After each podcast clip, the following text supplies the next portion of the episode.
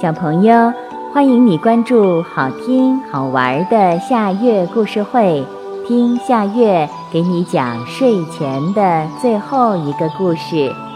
你准备好了吗？现在夏月故事会开始了。纸花儿，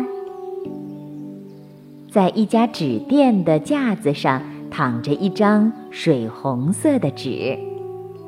新年快要到了，店主买了许多的松枝，他又从纸架上选了许多水红色的纸，做成了一朵朵的小纸花，挂在门框的周围。那张水红色的纸，看到和自己在一起的同伴们都被店主选去做成了纸花，高高的挂在门上显要的地方。在温暖的阳光照耀下，放射出了五彩缤纷的光彩，摇摇摆摆的，显得非常神气。水红色的纸可羡慕他们了。他再看看自己，一个人孤零零地躺在架子上，非常寂寞和伤心。就这样，他闷闷不乐地过了一夜。第二天一大早，他就大喊着：“我要做纸花儿！”他喊了好几遍，但是主人没有听见，也没有用。这时，一个天真活泼的小男孩突然跑进了店里。他选了一本故事书，这本书的封面是水红色的。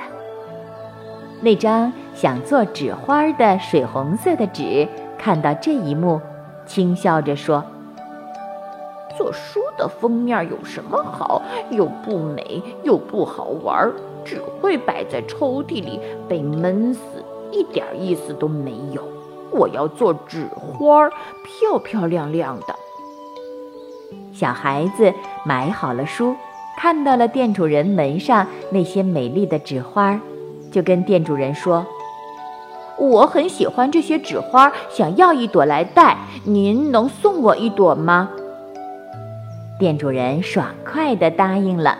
他说：“门上的那些不方便拿，我现在再给你做一个吧。”说完，店主人就拿起那张想做纸花的水红色的纸，一下子就做成了一朵漂亮的小纸花。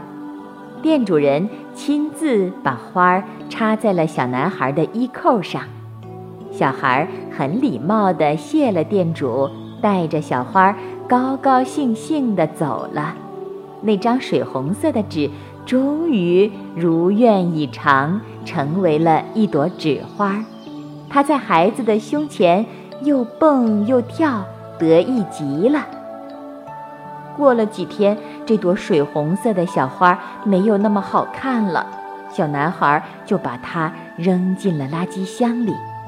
而小男孩之前买的那本水红色封面的故事书，还一直被他完好无缺地保存在抽屉里，成为了孩子的好朋友。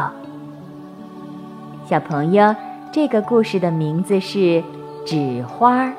这也是今天的最后一个故事。